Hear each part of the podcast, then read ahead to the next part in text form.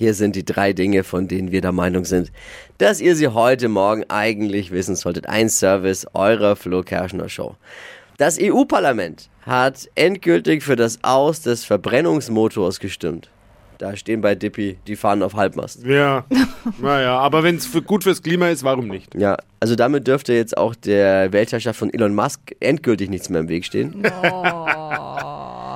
Amazon erhöht den Mindestbestellwert von 29 auf 39 Euro. Viele Frauen, großer Aufschrei. Ja, Wie? ist- Es bestellt jemand unter 100 Euro bei Amazon?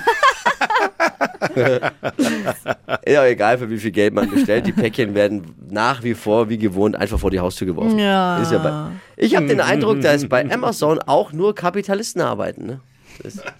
Heidi Klum hat jetzt in einem Interview über ihre Ehe mit Tom gesagt, ich habe einen starken Charakter, es ist nicht leicht, mit mir auszukommen.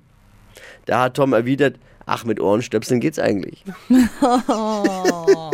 Diese Aussage von Heidi Klum kann eine längere Liste von Ex-Freunden durchaus bestätigen.